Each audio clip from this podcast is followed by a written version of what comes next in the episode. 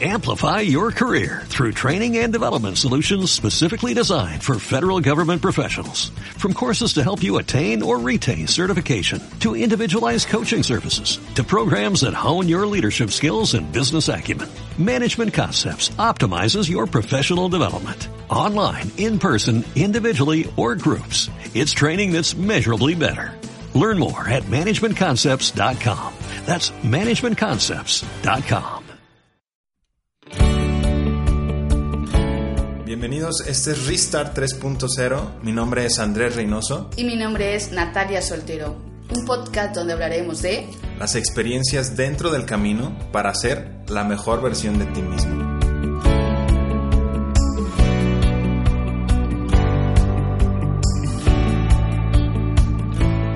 Bienvenidos a nuestro episodio 3. Es un gusto saludarlos y queremos presentarles este, este segundo tema de nuestro podcast. ¿Cuánto dice la gente que vales? Y bueno, Andrés, el día de hoy tenemos a alguien especial y que queremos también darla a conocer. Ella es una gran amiga, es una gran persona y también es una colega, una colega mía, pero te cedo la palabra para que la presente. Pues también familióloga como tú, estudiante de sommelier. Nuestra amiga y queridísima Carla Gofu. Carla Gofu. Carla con C. que no es mi apellido. ¿Cómo estás, Carla? Muy bien, muchas gracias. Emocionada y contenta de poder estar aquí con ustedes compartiendo un ratito. La verdad es un honor. Extrañaba estar con un micrófono. Mucho. Uno. Con un micrófono, claro. no importa la cantidad, ¿no? el micrófono, la esencia del micrófono. Sí, Carlita tiene experiencia en esto. ¿Duró cuánto tiempo estuviste en radio? Un poquito, un año. Bueno, un año es un año. Y entonces, pues cuando le propusimos que nos invitara, perdón, cuando le propusimos, le hicimos la invitación, este, pues luego, luego súper contenta y era como, claro que sí, cuenten conmigo. Y pues por ahí escuchaste esta, este tema, ¿no? Que lo, lo estás este, oyendo. ¿Cuánto dice la gente que vales? Pues empezamos con nuestra frase matadora. ¿Nos haces los honores, Carla? La frase matadora. Bueno, la pregunta matadora, perdón. ¿Te gustaría que te vieran como basura? ¿Y cuántas veces has permitido que te traten y te vean como basura? ¿Cuántas veces nos ven así, no? ¿O cuántas veces nosotros vemos a otra persona como basura, como vemos que no vale nada o, o la denigramos porque nos llegamos a sentir mejores que otra persona, ¿no? Sí, también no solamente que la veamos como basura o la tratemos como basura, a veces como un objeto nada más, ¿no? O sea, quizá no, no tan, no es tanto desprecio, pero sí utilizamos a las otras personas como mientras me sirvas, todo chido, cuando ya no, no me sirves y no me estás ayudando a conseguir lo que yo quiero pues como si fueran un par de zapatos que ya se desgastaron y los desechamos, ¿no? Inclusive cuántas veces nos dejamos a nosotros que nos traten así. Sí, también. Es la otra, pero yo me pongo a pensar cuántas veces hemos sido conscientes de, de esto, tanto que yo utilice la palabra literal como si fuese cosa para mi beneficio y en cualquier tipo de relación, o sea, inclusive puede ser familiar mientras tal persona me esté ayudando o en a lo mejor se puede dar un poquito más en la cuestión laboral. Mientras tal compañero me ayude a lograr mis objetivos, puedo, pero digo, o sea, ¿hasta qué momento también nosotros somos conscientes de, ya, pues ya no brincamos la raya? Y es lo que precisamente queremos invitarlos a, a que se permitan reflexionar estos momentos, esa, cuando brincas la línea dices, creo que ya me dejé, ya permití que me usaran, o ya estoy utilizando al otro, ¿no? Que lo podemos vivir bien cotidianamente con, con, un mensaje, ¿no? Que de repente un amigo que tienes mil años sin saber de él te escribe y hola, ¿cómo estás? Oye, ¿no tendrás que me prestes? y ya. O sea, fuera de eso, mm, chido, ya, otra vez desapareciste, ¿no? No, inclusive hasta ya sabes que no te habla y es como, a ver, ¿este qué quiere? ¿Me va a pedir dinero? ¿Me va a invitar al multinivel? Ándale. ¿Me va a vender este abono? ¿Qué va a hacer, no? me va a invitar a una rifa o... La tanda, la flor de la Sí. abundancia. Y cuando te dicen de, no, nada más quería saludarte, ¿no? Hasta saca de onda. Como que uno hasta espera que lo utilicen de esa manera a veces. Sí, fíjate, no lo había pensado así, ¿eh? Pero sí, es cierto. Qué- y, qué como esa, creo que todos hemos tenido alguna experiencia. No, yo creo que muchas. Tanto el que la vive como el que la el que manda el mensajito. Las dos. Pues bueno, hablando de las experiencias, yo les quería compartir para empezar el, el tema una, una experiencia que me pasó recientemente hace como tres semanas más o menos. Cuando, bueno, hace mucho tiempo yo, bueno, me gustaba salir mucho de fiesta, me gustaba mucho el, el ver a las mujeres como objeto, veía a las mujeres, yo creo que es muy normal ya en los hombres y en, y en la sociedad en general, ver a la mujer así, ¿no? Como, como objeto, como un objeto sexual, como algo que me va a satisfacer, algo que me va a dar amor, este, durante un tiempo. De, cierta manera sí. Entonces, esos pensamientos, pues yo los traía siempre. Y siempre veía a la mujer de esa manera y, y, y visualizada como simplemente me va a satisfacer en algo. Más allá de, de su dignidad, pues no lo veía, ¿no? Simplemente ves el exterior, ves que, está bonita, ves el cuerpo y hasta ahí. Entonces, en la Expo Guadalajara tuve un evento y, y yo veía a, a una, a una decan como me, como de repente me buscaba la mirada y es porque yo la ignoraba, o sea, me buscaba la mirada es como porque tú no me ves, porque tú no me buscas. Pues yo sané toda esa parte, ¿no? Y, y entonces así se quedó. Y de repente veía cómo llegaban otra gente y le tomaban fotos escondidas. Y veía cómo la trataban de tocarle el cuerpo y cómo se le acercaban y la forma en que la, que la veían. Y, de repente fuera, fuera de ese ambiente, o sea, fuera, fuera de ella, cómo platicaban de ella, cómo, cómo, cómo se dice, qué decían acerca de ella, ¿no? Entonces, para mí era muy frustrante y, me causaba mucho conflicto el, el, pensar eso porque yo decía, bueno, pues ella tiene dignidad humana, ella quién sabe por qué está aquí, ella puede a lo mejor tener una, alguna necesidad y por eso se está dedicando a eso. Pero entonces, ¿cómo, cómo me ha cambiado? Pues ahora sí que Dios la, la, la perspectiva de vida de cómo antes yo veía a una mujer a cómo la veo ahora y cómo tenía esa consolación al verla ahora y decir, es que no es un objeto, no es un objeto, es una persona, es un ser humano, tiene dignidad, tiene vida, tiene sentimientos. Y a lo mejor se los está aguantando porque tiene necesidad de trabajo. Y, y era muy fuerte y para mí me causaba muchísimo conflicto y yo dije, esto, esto se tiene que compartir.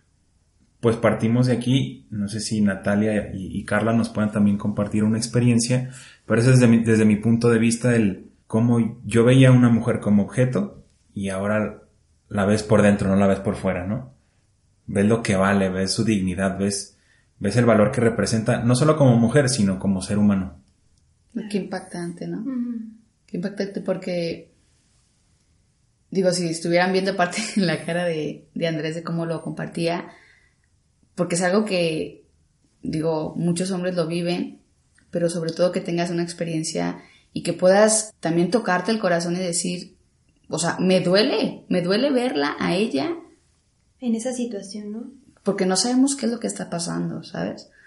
Este, digo, en especial, a mí me tocó vivir estando, yo ingresé a, a un nuevo trabajo y recuerdo que en las primeras juntas que, que teníamos, uno de mis compañeros, este, pues muy amablemente, ¿no? De que yo te doy ride, es, ya llevaba yo un momento compartiendo con, sin embargo, para mí fue como, pues, una amabilidad o cierta amabilidad. Y yo accedí, dije, o sea, como que varias cosas que a lo mejor como mujer piensas, ¿no? Dices, no, no creo que sea por este lado, ¿no? Y pues va a ser relación laboral y como de un compañerismo. Sin embargo, después había como mensajes que me dejaban, ¿no? En el celular o comentarios que hacía en las siguientes reuniones. Y pues la verdad mi X, o sea, ni me interesaba nada, pero pues en el que pues lo dejas en visto o y de repente dije, o sea, Nel, Nel porque a mí no me interesa esto y, creo que te lo tengo que hacer saber. Entonces, hasta el día que no le dije, ¿sabes qué? O sea, qué padre esto y esto, pero no me interesa. Y enfrente de su cara, ¿no? O sea, el, no me interesa para que te dejara de, pues sí, de buscar, porque aparte es muy incómodo. Estás, o sea, yo acababa de entrar a ese trabajo y, y era como, no, o sea, muy, muy incómodo, pues. Claro. Sí, porque no solamente es como, eh, como la cuestión de que por más que pones límites, no los respetan, ¿no? O sea, como que tanta insistencia, ajá, no importa. Es como tus límites no me importan. Es como yo voy a seguir ahí, bueno, parte de, de, hombre es eso, es como de, ah, se está haciendo la difícil, ¿sabes? Entonces sigo, sigo, sigo, hasta que ya no me contesta o ya me bloquea o algo así. Esa es una parte de... O hasta que de plano decimos a la cara, ¿no? De no me interesa, no quiero. Pues yo no, yo no he tenido gracias a Dios, experiencias como tan marcadas en ese sentido. Igual y sí, pero no le he rascado tanto, ¿verdad? pero lo que yo pensaba, porque es muy reciente, o sea, fue una conversación que tuve esta semana, que también es de, pues de que te tratan como basura y creo que es en un ambiente en el que lo hemos normalizado cañón, que es en el trabajo. Eh, yo, en mi trabajo tengo una compañera y hace poquito tuvo ella un problema de salud que tuvo que irse de literal de emergencia a cirugía. Así dijeron, en menos de cinco horas te tienes que operar. Y ella le avisó a, pues a nuestra jefa. Y ella lo que le importó, o sea, a mi jefa lo que le importó fue que estuvieran los pendientes, quién se iba a hacer cargo, quién, o sea, el trabajo. Antes de resuélveme, de resuélveme el trabajo y ya después vas a tu urgencia, ¿no? Y platicando con ella, textual sus palabras fueron de no me sentí persona. O sea, no me sentí persona, como no tengo ni siquiera permiso de, de enfermarme, ¿no? Porque casi casi tengo que ser una máquina que nada más produce y saca el trabajo aquí.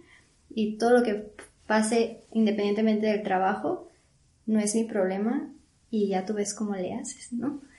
Y se me hizo muy fuerte porque Digo, esta fue una experiencia como muy cercana a mí, que literal lo compartimos, que compartimos a veces el sentimiento, pero cómo lo normalizamos, ¿no? Por la necesidad de trabajo, porque a veces creemos que tenemos que aguantar un maltrato o tenemos que aguantar como un ambiente en el que tal cual no nos hacen sentir personas y nos hacen sentir basura porque es una necesidad social, ¿no? necesito trabajar, pues me aguanto. Así son los trabajos. Al jefe nunca le va a importar. Y a mí se me hace como alarmante, ¿no? No solamente en las relaciones interpersonales, también en ese tipo de relaciones, el vivir esta experiencia de, pues, pues, inhumana, tal cual. Exacto. Pues es que hay muchos trabajos así que simplemente eres un número.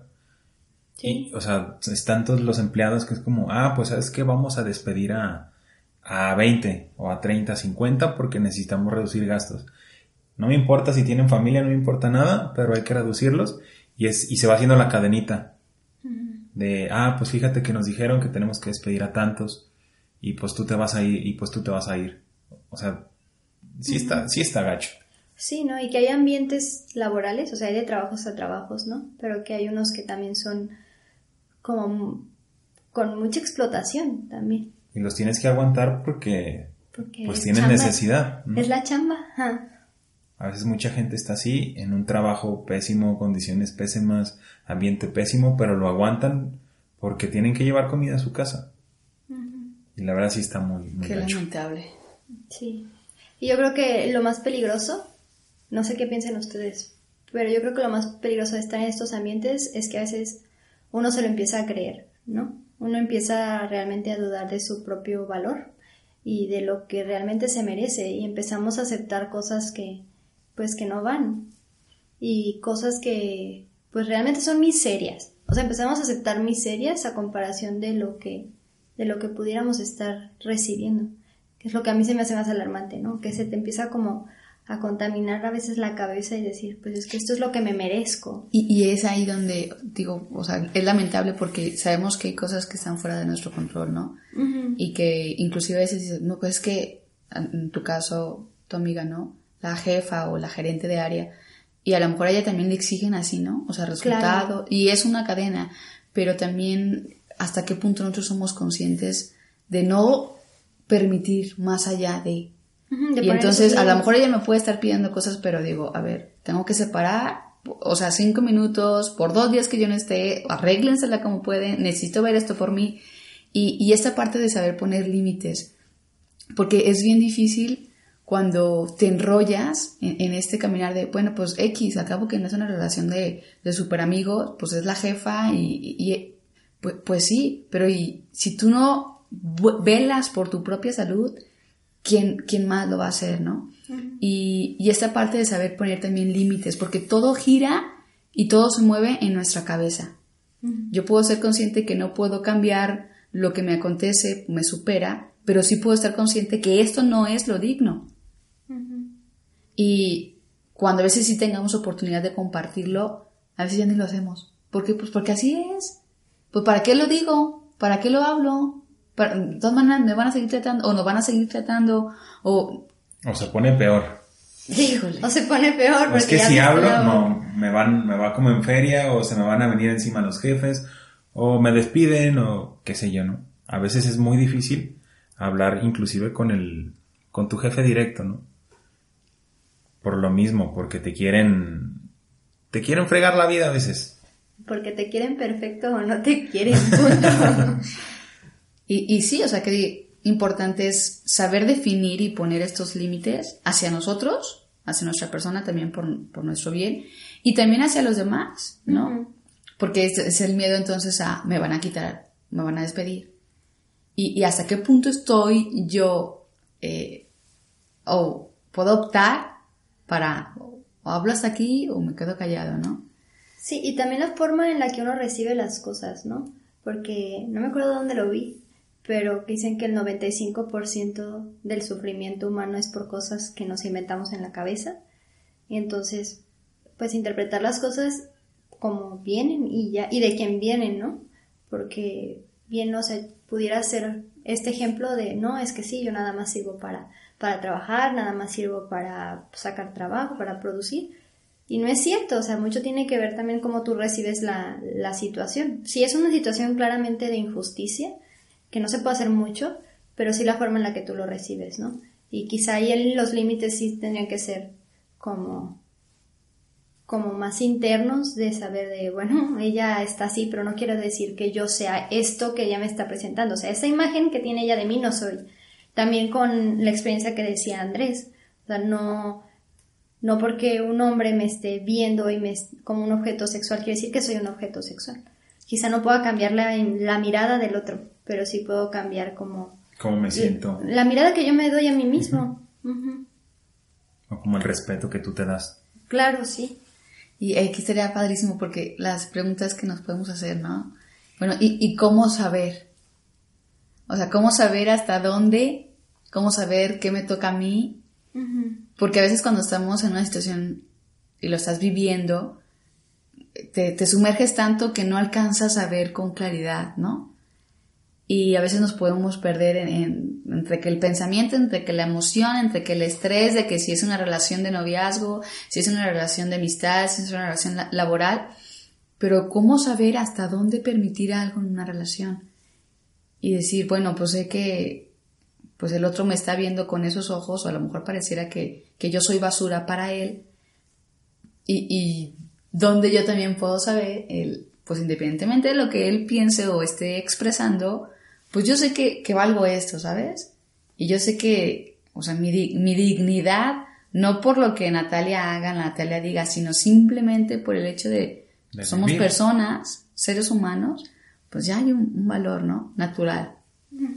Pues yo, yo haría la pregunta es, ¿cuánto te conoces a ti mismo? ¿Cuánto te conoces a ti mismo para saber cuánto te valoras y qué puedes permitirte y qué no puedes permitirte como límite?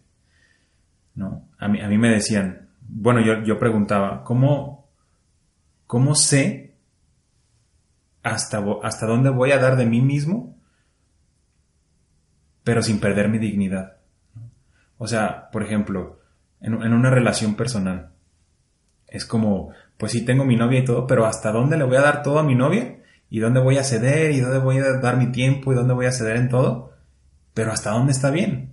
Entonces me decían, a partir de donde dejas de ser tú mismo, ahí está mal. Donde empiezas a perder tu dignidad, ahí está mal. Por eso es importante conocerte a ti mismo. ¿Hasta dónde está tu dignidad? ¿Dónde conoces que está tu dignidad? A lo mejor tu pareja te la ha movido, te la ha movido totalmente, te ha dado un vuelco y como hay relaciones de pareja que es, pues la golpeo y la golpeo y le hablo mal, ¿no? Y la otra pareja dice, no, pues es que sí me pega, pero me quiere, ¿no? Sí, tratando de justificar, ¿no? O sea, seguramente, pues estaba un poquito en las copas, pero no, no le va a volver a pasar. Él es, él es muy buen, muy buen hombre. Pues que va a cambiar. Yo sé que va a cambiar. Me dijo que va a cambiar y si ha cambiado, tiene dos días que cambió. O sea, ya es la séptima vez que vamos a regresar, pero, pero ya me dijo que ya esta ya va a cambiar. Híjole, pero qué, qué importante y eso me encanta, ¿no? Hasta, porque, o sea, ¿cómo conocernos o hasta dónde te conoces a ti mismo? Porque no hay un límite. Siempre seguimos en este caminar de seguir descubriendo cosas en ti. Inclusive cosas que a lo mejor decías, no, ya las tengo bien ubicadas. Ah, ajá, claro que no, o sea, date la oportunidad porque no eres el mismo de hace tres años, no eres el mismo de hace tres meses, no eres el mismo de hace tres días. Y entonces, siempre hay algo, algo nuevo que descubrir. Pero también hay cosas como muy esenciales que, que puedes y también te pueden ayudar a poner estos límites, ¿no?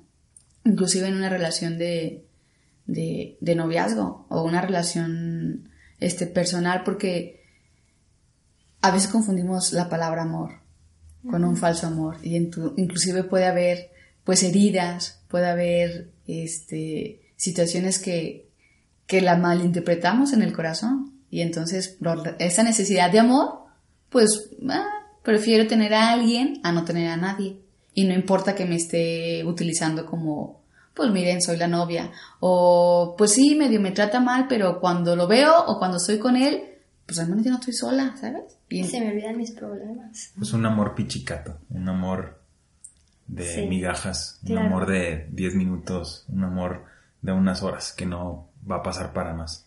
Y que no te va a satisfacer y que no va a llenar ningún vacío que hay en tu corazón. Sí, y yo creo que también ahí entra algo súper peligroso, ahorita que decían de saber quiénes somos y reconocer nuestro valor, porque muchas veces dejamos como el peso de, de voy a conocer mi valor a través de los ojos de mis papás, o voy a conocer mi valor a través de los ojos de mi novio o de mi novia, y yo reconozco mi valor a través de los ojos de mi jefe, o no sé, ¿no? Y ¿se acuerdan que les dije que tenía un cuento? Ahí les da el cuento. Yo siempre tengo cuentos, o sea, yo, me gusta contar cuentos. Pero es de, es un señor que ya está enfermo y le da un reloj a su hijo. Es un reloj ya viejo, ya desgastado, ¿no? Y dice, ve aquí a la tienda y ve en cuánto lo puedes vender. Y va y le dice, y, y lo regresa, ¿no? Pues nada más me ofrecen 100 pesos por el reloj, ¿no? dice, no, a ver, ve ahora eh, con fulano y a ver cuánto, cuánto te ofrecen por el reloj. Y va y regresa todo así, no, pues también como 100 pesos y es mucho, nomás porque les dije que tiene valor sentimental, ¿no? Dice, no, a ver, ve con este joyero, a ver cuánto te ofrece por el reloj, ¿no? Y regresa y dice, no, pues me ofrece 250 mil pesos por el reloj, ¿no? ¿Por qué? Porque resulta que es un reloj de colección, que tiene muchísimo valor, que es edición limitada, que no tiene, o sea, que hay muy pocos en, el mundo y es un, reloj súper especial. Si está desgastado, si le falta una pulidita, pero es un reloj súper valioso, ¿no? Que vale muchísimo. Y dice, nada más quien realmente conoce es quien te puede decir cuál es tu valor, ¿no? Y yo creo que lo mismo funciona con las personas, ¿no? Nada más quien realmente conoce el valor de una persona puede reflejarte lo que vales. Y ahora sí que yo creo que lo único que te puede hacer reconocer tu valor es una experiencia de amor, pero muy profundo. Y una experiencia de esas que te resuenan el alma y que tiene cuatro letras y que es una experiencia de Dios, ¿no? Que es cuando realmente te permites verte como como lo que eres y no como te, lo que te gustaría hacer o como te ven tus papás o como te ven tus hermanos o tus compañeros, sino como lo que eres y eres valioso y eres digno de ese amor que deseas, no de un amor miserable, ¿no? O de un amor de migajas y pichicato y lo que te alcanza a dar el cucaracho y cosas así. no, o sea, un, un amor profundo, un amor como real que hasta da miedo, porque yo creo que muchos nos escondemos de, de, de ese amor porque, porque sabemos que una vez que lo experimentas ya no vuelve a ser igual, ¿no? Pues es el reconocerte que tienes un valor importante, no solo para ti mismo, sino para todos. O sea, que vales y que te tienes que dar a respetar. Y ahorita que mencionabas esa historia, me acordaba de la metáfora del billete, no del, por ejemplo, que agarras un billete de 20 y no le enseñas cuánto vale, no, pues 20 pesos. Y lo haces bolas y cuánto vale, 20 pesos. Y lo aplastas y cuánto vale, 20 pesos. Y lo mojas y todo, y cuánto vale, 20 pesos. No va a dejar de valer 20 pesos. ¿Por qué? Porque es el valor que tiene el billete. Así esté sucio, maltratado, poquito roto, ¿no? O, o rayado, lo que sea, no va a perder su valor. Van a ser 20 pesos. Y hay una frase muy buena que dice, mantén positivos tus valores para que tus valores se conviertan en tu destino, de Mahatma Gandhi. Y cuál importante es reconocerte con ese valor, porque no hay valores, a veces nosotros decimos, ah, es que a lo mejor mi valor es muy poquito, ¿no? Como decir, sí, este es de 20, pero pues valgo 10 pesos. Pero no, o sea, un valor siempre es positivo. Tienes que pensar que ese valor se va a convertir en algo al final positivo. Pues yo creo que es lo que va a rendir fruto, ese valor que, que tú sientas, que tú te, que te la creas, ¿no? A final de cuentas, porque lo vales, vales 20 pesos. No, yo creo que vales más, yo creo que sí eres el no, no, no, pero me refiero al valor. Sí, o sea, es o sea lo vales, sí. lo vales, no vales menos. Y aquí me encanta esta idea porque cuando, cuando la pones a ti mismo, ¿no? Sobre, pareciera como qué lente estás utilizando para, para, para poder observar porque pues el billete de 20 está ahí y, y, no va a cambiar su valor por más que esté pisoteado, o sea, no va a valer su, valor. ¿Cuántas veces nosotros pues hemos pisoteado al otro o nos han pisoteado y creemos que, que no, o sea, disminuyó su valor? O sea, pero popela, o sea, pobre chava, pues, pues sí, porque lo permite. O velo a este chavo y, a ver, independientemente de el valor es el mismo. Y entonces es el lente en el que nosotros estamos viendo y en ocasiones puede estar pues sucio. Hay que limpiar ese lente, hay que, hay que pulirlo, porque pues la idea es que aunque veas mal, siempre el valor es el mismo, no va a cambiar. Y aquí hay una pregunta, ¿no? ¿Cuánto crees que vales como para recibir amor, si es que se puede llamar amor, solo por unas horas? Preguntábamos, ¿no? ¿Cuántas veces Digo, pues que, me toca, ajá, incluso que me toca escuchar, ¿no? Cuando, cuando sales y pues una noche a gusto, 3, 4 de la mañana regresas a casa y te la pasaste bien, ¿no? Pero como que después viene ese como... como ese vacío, ¿no? Como que dices algo, bueno, parte de la cruda, ¿no? Pero dices, bueno, pues es viernes, me falta el sábado. Y entonces viene la siguiente oportunidad de decir, ahora, pues le voy a echar más kilos, ¿no? Y hasta me arreglo más o hasta le entro más como con esta intención de, seguramente hoy, hoy sí me voy a sentir bien.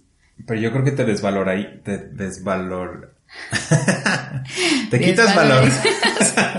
te quitas valor y piensas, puedo poquito más. O sea, como puedo dar un poquito más en la fiesta, puedo dar un poquito más este, en salir o me puedo poner más pedo a final de cuentas, ¿no? ¿Para qué? Para no sentirme tan mal al día siguiente, para sentir que valió la pena la salida pero es darte cuenta y, reconocerte como de, sí me siento vacío, pero a lo mejor me voy a subir más alto para caer más fuerte. Híjole, pero hasta que no seamos conscientes. En el momento no, en el momento es, es, muy padre y aparte no estoy haciendo un bien, ¿sabes? O sea, no, me voy a poner las pilas. Si ayer me las puse hoy, van a ser mejor y recargables, ¿sabes? Yo creo que lo peligroso de a veces dar más es que terminas mostrando mucho menos, ¿no? porque permites como que te vean con un lente que no está tan limpio. Como dice el, dice el, Papa Juan Pablo II, ¿no? Sobre la pornografía. Sí, es justo en eso marca... Lo peligroso de la pornografía no es que enseñe mucho, es, que, enseña, muy poco. De lo que realmente vale la persona. Pues es la, solo muestran el exterior, no muestran el interior. ¿no? Como mi experiencia que no veía el interior. No, o igual y dices, ah, también tiene lindos sentimientos, pero no estás viendo como lo valioso de la persona, ¿no? O sea, lo que realmente es valioso. Porque es como, estás viendo como la envoltura, nada más el regalo. y no ves nada más. Pero también en una bolsa muy linda se puede, se puede regalar basura. interesante esto. Pues bueno, vamos, vamos, este, los quiero invitar a ir cerrando, a que demos nuestra, nuestra reflexión. O sea, si, si alguien de los que nos está escuchando ha tenido, me imagino que sí, en muchas ocasiones con muchas experiencias, tanto porque nosotros las provocamos o porque dejamos, las permitimos que, que sucedan, pues ¿qué, ¿qué, le recomendarías como para conocerse más y, y saber poner estos límites, ¿no? De, aunque tú tengas otro lente, mi lente es este, o ya no quiero tener el lente sucio para ver los demás, déjame limpiarlo. Yo creo que eh, como un foco súper importante que ver es que si nosotros estamos anhelando un tamaño de amor, por ponerlo así, o sea, si estamos anhelando cierto amor, es por algo, ¿no? O sea, si tú estás anhelando algo que realmente te vea y algo que realmente te valore, es porque mereces eso y deberías de también darte la oportunidad como como de quitarte las ideas que tú tengas de ti y darte cuenta que sí mereces eso que deseas. O sea, si lo estás deseando es porque sí lo mereces y porque sí existe y ya está ahí afuera. Pero pues tienes que ponerte las pilas y, y echarle ganas. Pues yo diría, a mí me hace reflexionar mucho el cuánto valgo yo y qué estoy ofreciendo yo. Por ejemplo, puedo ir a comprar una, no sé, algo, ¿no? Carísimo pero voy con 20 pesos, ¿no? Mis 20 pesos, voy con mis 20 pesos. No me va a alcanzar a lo mejor para comer. Le gusta tener billetes de 20, nos ha quedado claro. o sea, no puedo comprar, este, no sé, una pantalla con 20 pesos. Sí, no. También tengo que saber qué voy a ofrecer. Sí. O sea, cuánto valor tengo yo como para saber qué puedo comprar. Pero mis acciones, ¿no? Ajá, por mis acciones. O sea, yo creo que eso también es muy importante, conocerme conocernos, cuánto valgo y qué estoy ofreciéndole yo a lo mejor a otra persona. Yo, yo le recomendaría que, pues arriesgar, date la oportunidad de, de conocer cosas nuevas en ti, date la oportunidad de, o sea, a veces queremos tener un resultado diferente, pero estamos haciendo las mismas cosas. Y entonces hago mi misma rutina y esos momentos en los que digo, me siento de la tiznada, ajá, volteo un poquito para atrás y, y te invito a que, o sea, haz cosas nuevas, haz cosas diferentes que te ayuden a conocerte y sobre todo que te lleven pues a, a descubrir ese valor, porque el valor no cambia, el valor ahí está, simplemente hay que destaparlo. Hay que darle su pulidita. Una lavadita y vámonos. Y a ver, Natalia, nuestra frase matadora de cierre. O sea, aquí hablando no, de los billetes de, de Benito, por favor. Bueno, ahí va. Aunque te dejes ver como un Benito de 20, recuerda que eres un Benito de 500. ¡Boom! y bueno. Pues Carlita, muchísimas gracias por estar aquí, no, por compartirnos. Gracias. gracias. Muchas, muchas gracias. En verdad, un honor compartir micrófono con ustedes. Uno. y bueno, pueden escucharlos en nuestras redes. En arroba Restart 3.0 a mí me pueden encontrar como arroba guion bajo Andrés Rey, a Natalia Soltero como arroba Nat Soltero y a nuestra invitadísima y queridísima Carla, arroba Carla Gofu, pero Carla con C. Sí, por favor. y recuerda que si tienes la inquietud, no tengas miedo. Comienza de nuevo. Just restart. Nos vemos. Adiós. Hasta la próxima.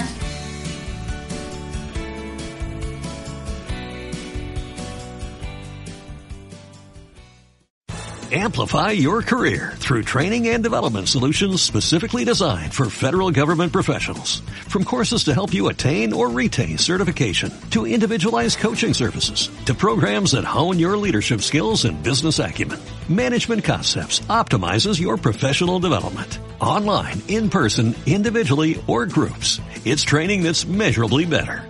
Learn more at managementconcepts.com. That's managementconcepts.com.